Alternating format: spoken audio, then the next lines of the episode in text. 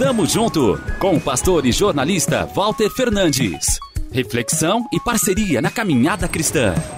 Tamo junto, tamo junto, tamo junto, tamo junto, tamo junto. Estamos a poucos dias do segundo turno das eleições para a presidência da República e governos dos estados brasileiros. Tem gente indecisa e, principalmente, opiniões divididas. O assunto domina rodas de conversa, redes sociais e grupos de WhatsApp.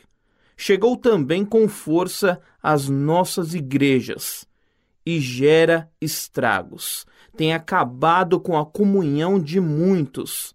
Sem freio na língua, irmãos amaldiçoam quem não pensa igual. É impossível conviver com o diferente na comunidade de fé.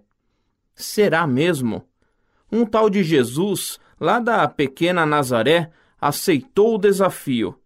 Antes de escolher doze apóstolos, subiu ao monte para orar provavelmente pediu orientação ao pai para selecionar os enviados.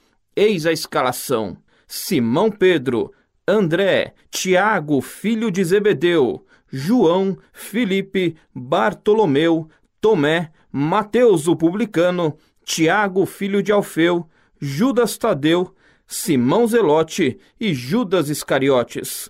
Time definido pelo técnico dos técnicos. Espera aí.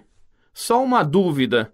Mateus, cobrador de impostos, odiado pelo povo, na mesma equipe de Simão Zelote, o nacionalista que acreditava em uma revolução armada que libertasse Israel das garras de Roma? Mas deve ter alguém no time que possa apaziguar caso os ânimos acirrem. Quem sabe Tiago e João? Melhor não apelidados de filhos do trovão, certa vez sugeriram que descesse fogo do céu para consumir uma aldeia de samaritanos que não recebeu bem o Filho de Deus. Bom, se não eram mansos, deviam ser ao menos confiáveis. Simão Pedro garantiu que iria até o fim com o Mestre. O negou três vezes. O que falar de Tomé, aquele que só acreditou na ressurreição quando viu e tocou as mãos de Jesus. E foi assim, mesmo assim, apesar de tudo, que estes homens agitaram o mundo antigo. Por meio desse pessoal diferente, de temperamento difícil, paralíticos voltaram a andar, cegos viram a luz do dia, multidões se entregaram aos pés do Cristo ressurreto a mensagem de salvação chegou a tantos, chegou a nós. Pois as diferenças ficaram de lado, os partidarismos em último lugar.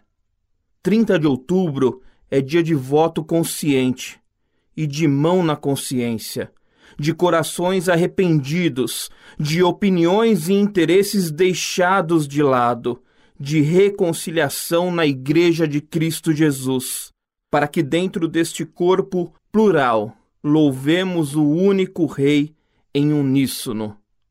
Tamo junto, avante! Tamo junto com o pastor e jornalista Walter Fernandes. Reflexão e parceria na caminhada cristã. Confira mais em transmundial.org.br e compartilhe.